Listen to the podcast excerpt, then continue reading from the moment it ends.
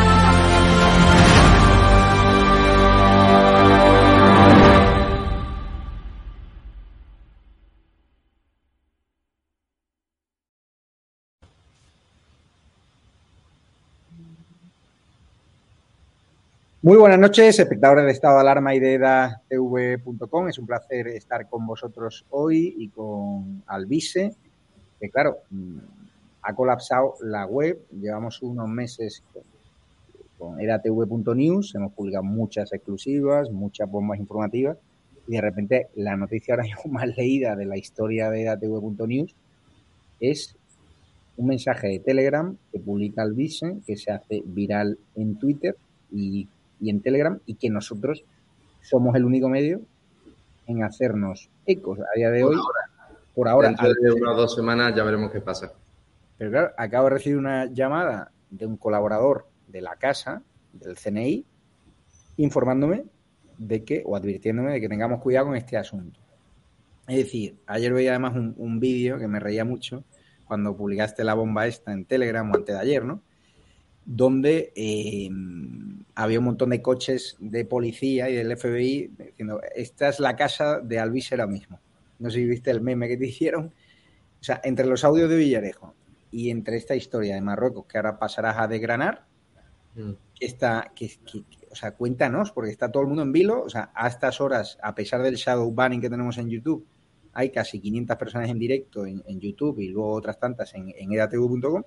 ¿De qué va esta historia? De Marruecos ha chantajeado a Sánchez aquí un escándalo de su mujer con un entramado empresarial que vincula al Instituto de Empresa o no?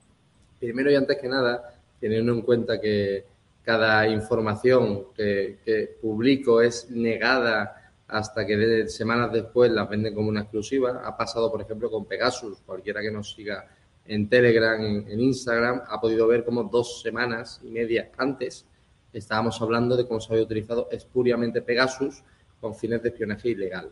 Y esto lo habíamos dicho públicamente y abiertamente, habríamos, incluso hemos publicado capturas de pantalla de esos espionajes ilegales y hemos dicho, señores, esto dentro de unas semanas será noticia. Y efectivamente, semanas después, ha copado titulares de todos los grandes, todos, todos los grandes medios de comunicación de España.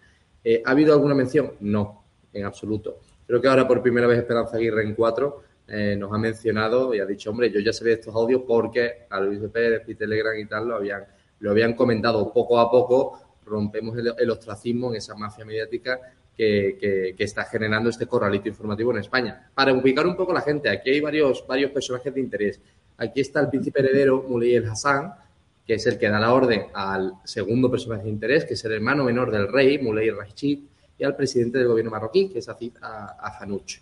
Eh, es este último, de hecho, el que telefonea al presidente Pedro Sánchez y transmite claramente la situación eh, que tienen entre manos. Tienen una información y esa información provoca que Pedro Sánchez cambie su agenda y acepte, eh, semana y media después aproximadamente, una reunión con toda la simbología humillante que hemos podido ver. No es casual, no es casual que la bandera española esté al revés. Quien piense que es un error se equivoca. No es casual la humillación histórica en esa fotografía y la figura del conquistador de la península ibérica, de Taritín eh, no, no, no, no es una casualidad. Tampoco es una casualidad que en ese mismo momento, en el mismo momento en que nosotros publicamos estas cosas, el señor eh, José Luis Ábalos estuviera volando desde Tánger a Madrid. ¿Qué hacía el señor Ábalos Meco teóricamente eh, volviendo desde, desde allí?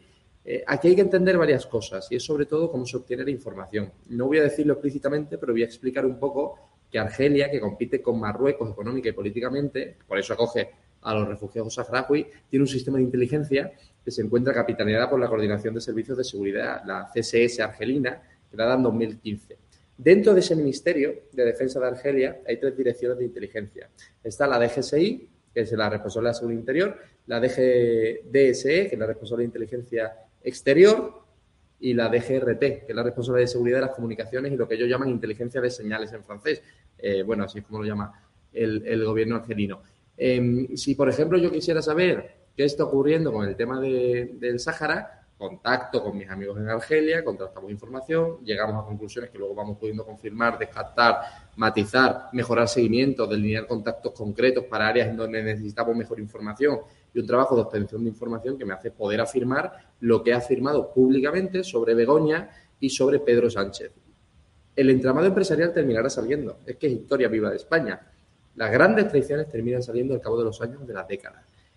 Esto es cuestión de tiempo que salga o que lo saquen grandes medios de comunicación o que haya filtraciones de historiadores, etcétera. Pero que ha habido una alta traición por parte del gobierno de España, del presidente Pedro Sánchez, y que ha habido un, punto de presión más allá de los intereses nacionales como, nación, que es España, y que ha hecho que Pedro Sánchez haya tomado esa decisión, que es absolutamente inexplicable teniendo sobre la mesa los intereses de España como nación, es algo que va a terminar saliendo. Yo solamente eh, cometo pues digamos que el riesgo de publicarlo en el momento en el que todos seguimos vivos.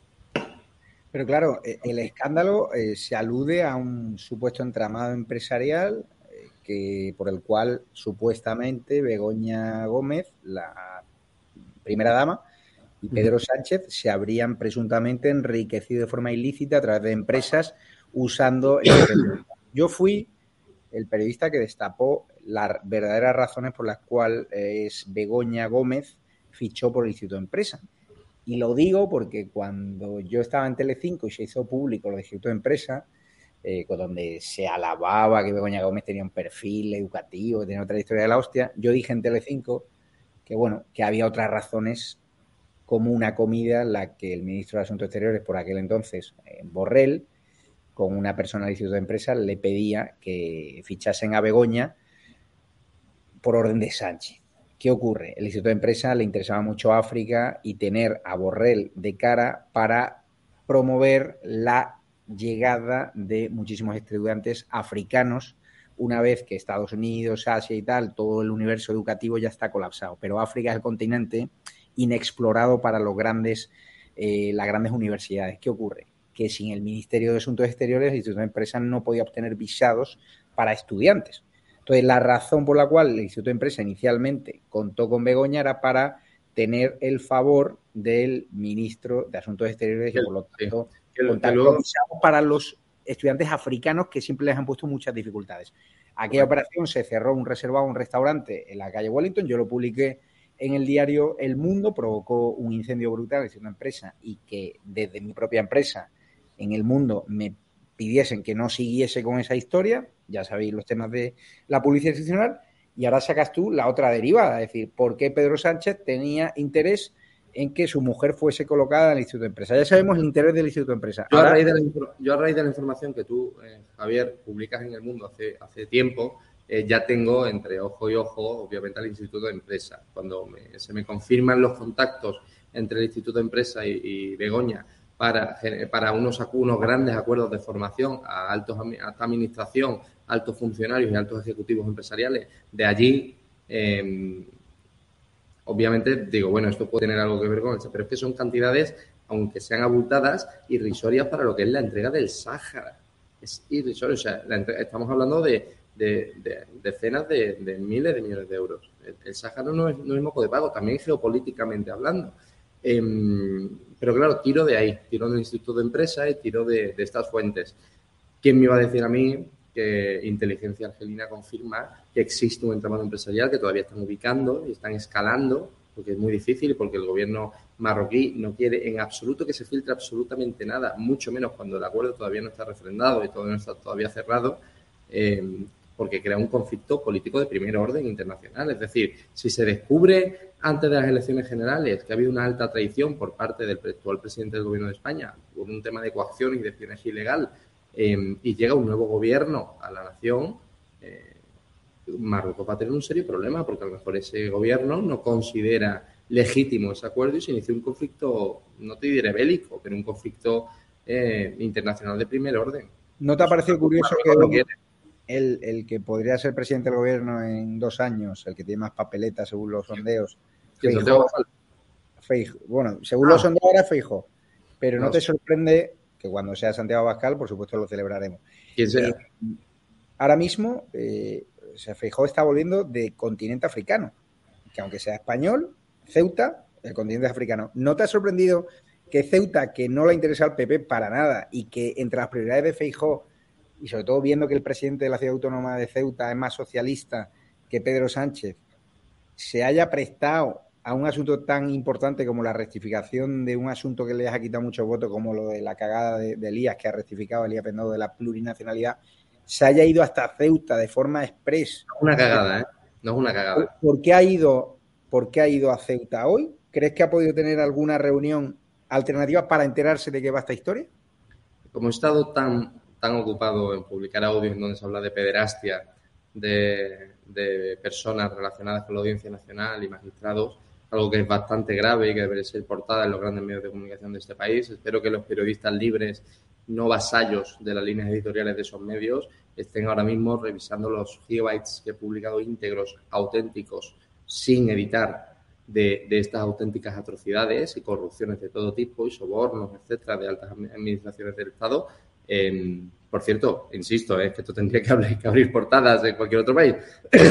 Invito a cualquiera que, sí, que te siga, Javier, que se meta en Telegram, descargue por sí mismo esos archivos y compruebe la autenticidad y la veracidad de la información que estoy publicando.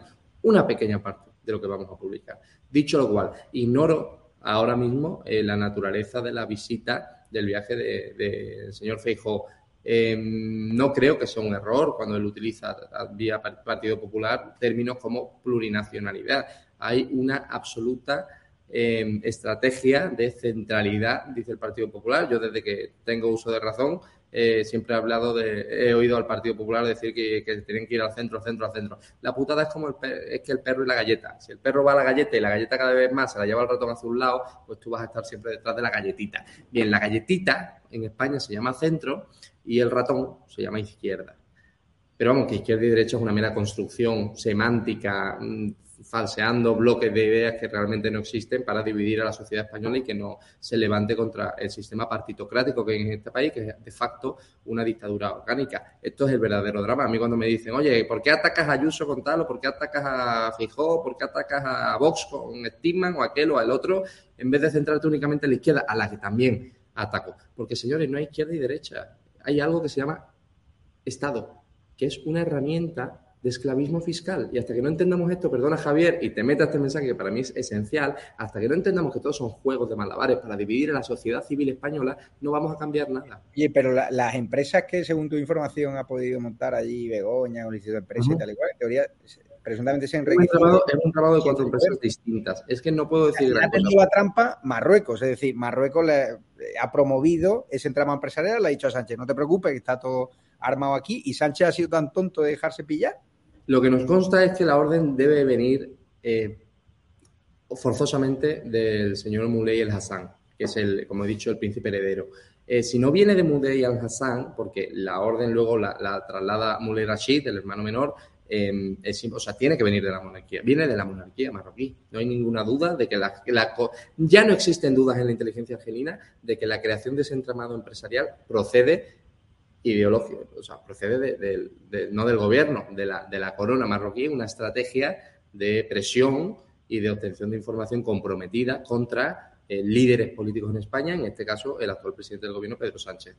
Pero insisto, esto terminará confirmándose, pero como las grandes traiciones de, la historia de las naciones, eh, Dios sabe cuándo, ¿no? Mm, a mí me preocupa, además ha suscitado tanto interés esta información. Una barbaridad. A mí lo de Feijóo y en Ceuta...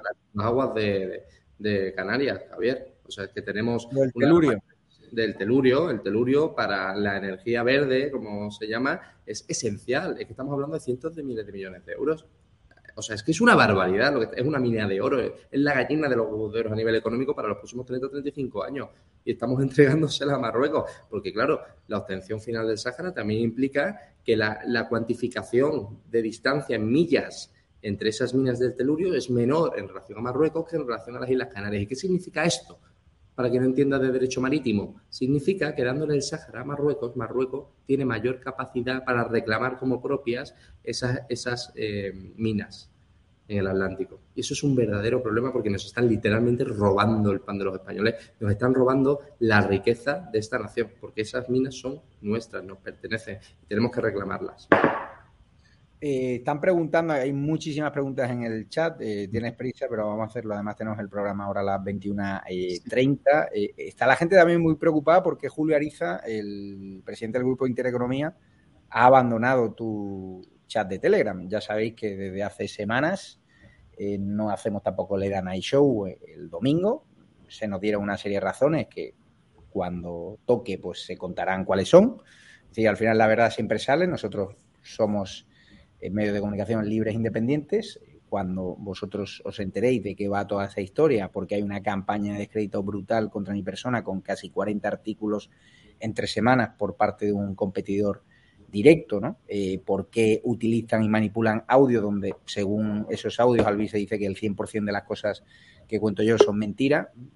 Son audios manipulados, si no hay duda. Por eso está viniendo eh, por, eso desde hace meses la única televisión que le da voz y la única televisión que es la que la apuesta más, más otra más eh, es EDATV. Entonces, cuando manipulan, descontextualizan, tergiversan audios para enfrentarte con los tres que somos en esta guerra contra la mafia mediática, pues os tenéis que plantear al vice de, qué tenemos entre manos, qué información nos ha llegado ¿Por qué Julio Ariza abandona tu grupo? Eh, sobre todo, por no desviar el tema. Me encantaría que cualquiera con un ordenador y conexión a internet o datos, coja y se lo pregunte a él o se lo pregunte al círculo de amigos del que muchos sois socios.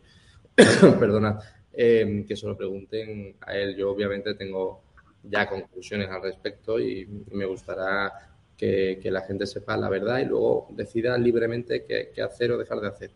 Nosotros simplemente no tenemos culpa de que mucha información llegue a nuestras manos y seamos libres e independientes, información que todavía ni siquiera se ha hecho uso, es decir, pero de forma preventiva, pues alguien se ha decidido cancelar el Night Show, Julia Ariza, y alguien ha decidido silenciar al vice y no volverle a invitar, ¿no? Que ahora podría cambiar. Hemos recibido ahora ofrecimientos para volver, para estar por allí, para tal, no sé qué, pero yo prefiero publicar a lo mejor, o ir a los tribunales a denunciar escándalos, que callarme y eh, decirle al público, no, eh, prefiero callarme para seguir ganando pasta en el Toro Televisión, aunque la verdad es que no ganamos nada porque por Eda Night Show se nos ha pagado cero euros y un programa de prime time de domingo y Alvise también ha ido de forma gratuita. Siempre. Es una empresa privada y la empresa puede hacer lo que le dé la gana, pero claro, cuando la razón es tan poderosa como la que tenemos Alvis y yo,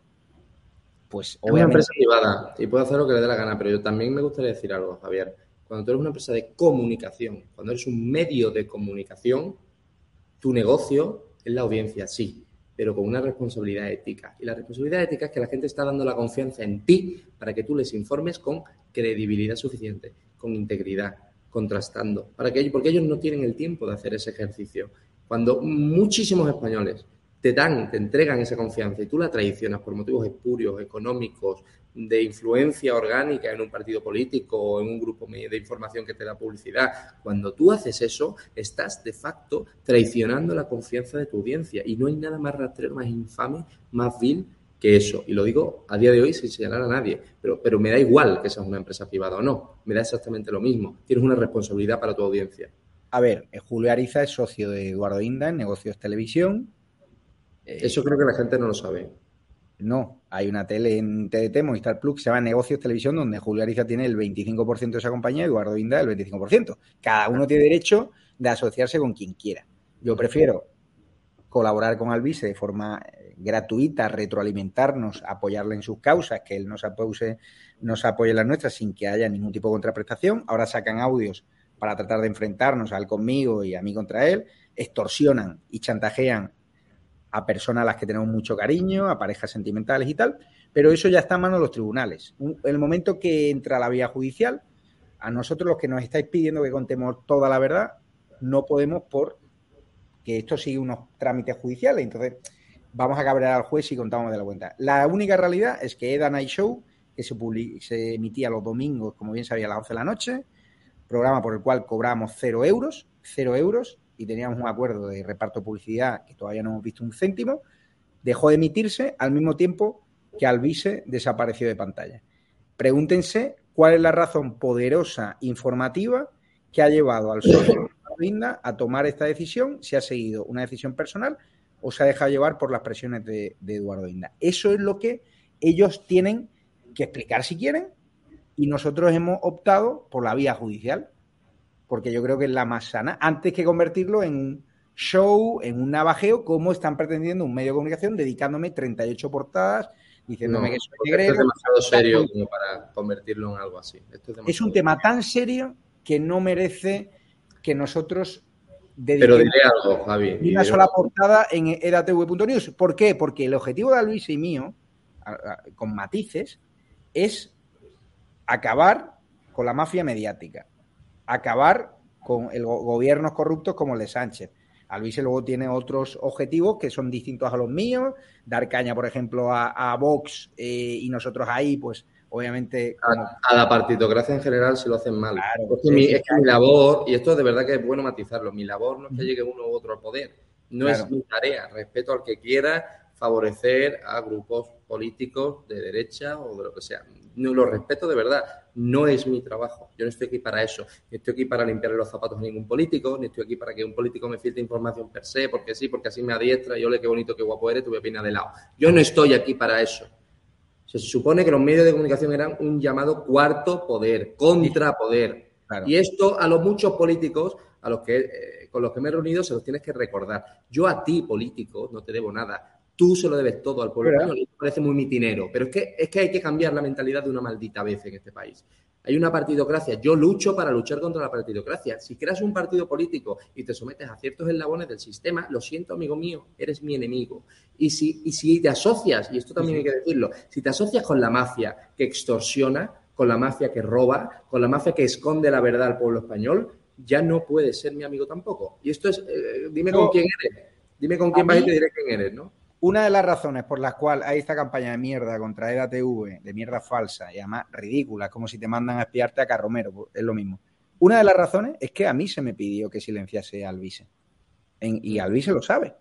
Es decir, Alvise inició una campaña contra el director de aquel medio de forma libre e independiente, porque el director de ese medio dice que yo financio a Alvise, de que para atacarme como, si, Alvise fuese, o sea, Alvise ha llegado a publicar algún pliego de publicidad institucional que me daban dos duros del Ayuntamiento de Madrid de forma legal y transparente, al otro le daban 180.000 mm. y sus seguidores me habéis atacado. Y yo siempre he dicho la verdad, nosotros de gobiernos de derecha, legal y transparentemente, pues cuatro limonas, que son 10.000 y pico euros del Ayuntamiento de Madrid en todo un año, cuando le han dado a un medio que tiene seis seguidores en Twitter como La Lupa 2.500 euros más que nosotros. Ojo, que los medios de izquierda, Javier, han hecho noticias atacándote a ti y a EDATV. No han hecho noticias atacando a o que diario con 10 veces más dinero en publicidad que tú.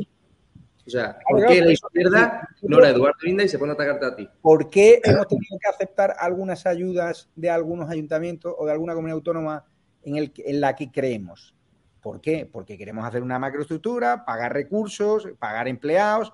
Pues Alvise ahí, la verdad que todavía no tiene, o sea, el momento que a lo mejor monte empresa, pues lo tendrá más complicado, pero gracias a vuestros donativos, pues puede ser libre e independiente. Pero por eso es importante que sigáis ayudándonos para no depender, para poder decir yo un día, oye, renuncio incluso a lo de 10.000 euros al año que me da el Intento Madrid, de forma legal y transparente en base a mi audiencia. Pero es que al diario.es le dan 80.000. Es decir, ni siquiera los medios, ni siquiera los candidatos del PP a los que apoyamos, porque nos gustan por H o por B, es decir, porque nosotros hemos recibido ofertas de comunidades autónomas de izquierdas de silenciarnos a base de dinero, pero claro, el Ayuntamiento de Madrid, cuando hace las cosas mal, Alvise sabe que yo soy el primero en criticarles y atacarles. Es decir, es una diferencia muy importante. dinero público de gobierno, los que creemos, por ejemplo, Ayuso, la Comunidad de Madrid, ¿hemos hecho alguna campaña promocional y de publicidad institucional? Sí, muy cortita en comparación con las de otros medios. Vale. Cuando Ayuso se ha equivocado, lo hemos dicho. Cuando, por ejemplo, el tema del detective, nosotros podemos decir que ha sido un, montaje, no de Isabel, sino de todos los que la han liado, de intermediarios y tal igual, porque Isabel al final es una víctima más y todo nuestro apoyo. Pero la historia esta del detective, de no sé qué, tal igual, cero. O sea, es un montaje. Luis y yo tenemos comprobado que es un montaje que ha usado la izquierda y ha usado el fuego amigo del PP para atacar. Que Pablo Casado y Teodoro García Geal le han cagado al irse a COPE a rajar de una compañera y a denunciar a la Fiscalía Anticorrupción temas que Ayuso ha aclarado. la han cagado y por eso se merecen estar donde están.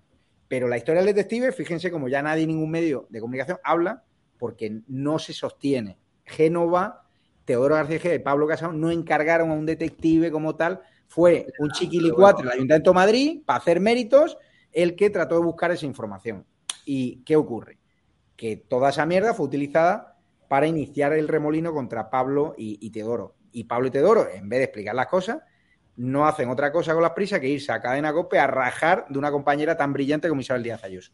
Pero esto es como Pedro Sánchez y, y, cierta parte de la izquierda. Si a Pedro Sánchez el día de mañana atropella un bebé por gran vía, habrá muchísimos, muchísimos socialistas que digan, joder, el fabricante del coche qué malo es. No atacarían a Pedro Sánchez porque el sectarismo político es lo que tiene. Como es, pura psicología evolutiva. El ser humano es de forma natural eh, gregario.